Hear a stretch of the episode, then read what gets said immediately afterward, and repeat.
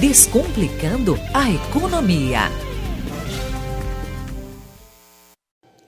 Olá, bom dia!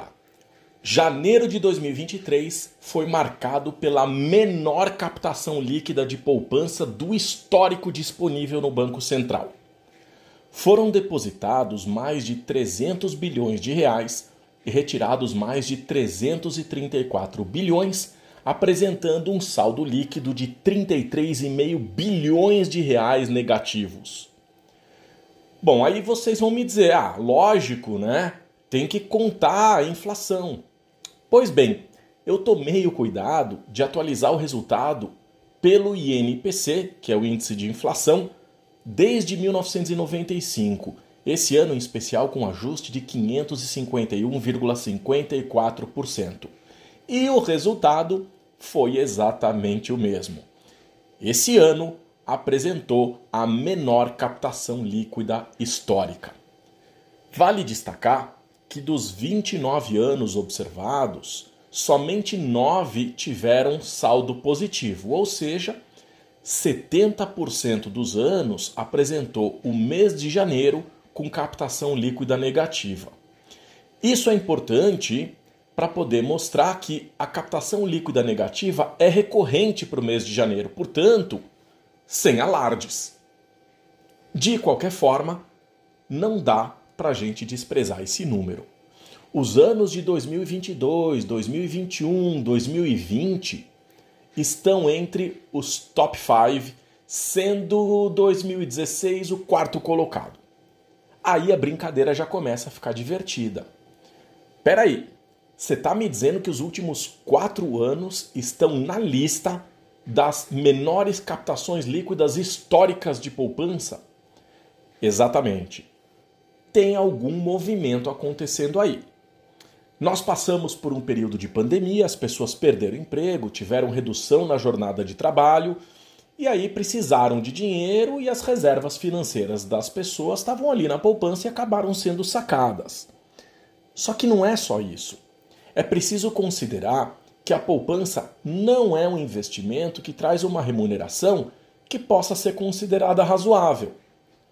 Outras opções de renda fixa, tão seguras quanto a poupança, são mais rentáveis e existem opções como, por exemplo, o certificado de depósito bancário com rentabilidade diária, que traz uma liquidez até melhor.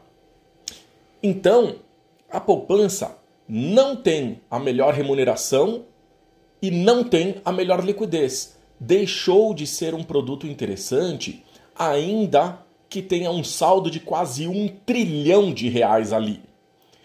É difícil entender o motivo das pessoas insistirem em manter o seu dinheiro na poupança, justamente porque outros produtos são tão simples e seguros quanto a poupança, mas remuneram melhor o capital. A poupança passou alguns anos perdendo inclusive para a inflação, o que significa que os preços dos produtos aumentaram mais do que o dinheiro que ficou ali parado. É como se você conseguisse pagar aluguel, energia, água, fosse possível fazer a compra de supermercado com o dinheiro que tem hoje, mas se você guardasse na poupança por um ano, com o aumento dos preços das coisas, esse dinheiro já não fosse mais suficiente para pagar tudo isso, percebe? Então, para quem deseja ver o seu dinheiro melhor remunerado, a recomendação é conversar com o gerente do banco e pedir para explicar, trazer outras opções de investimento uh, que ele eventualmente tem a oferecer. Só que aí vai precisar prestar atenção para ver se ele não está uh, eh, te empurrando qualquer outro produto, se ele realmente está fazendo a melhor oferta. Porque vamos combinar que o gerente de banco é pago pelo banco para vender produto financeiro. Bom, Talvez eu até entenda o motivo das pessoas então não quererem sair da poupança. Talvez seja uma insegurança em relação ao trabalho dos profissionais que estão nos bancos. Eu entendo, é, é, de fato é difícil confiar. A gente precisa conhecer pelo menos um pouco desse mercado financeiro.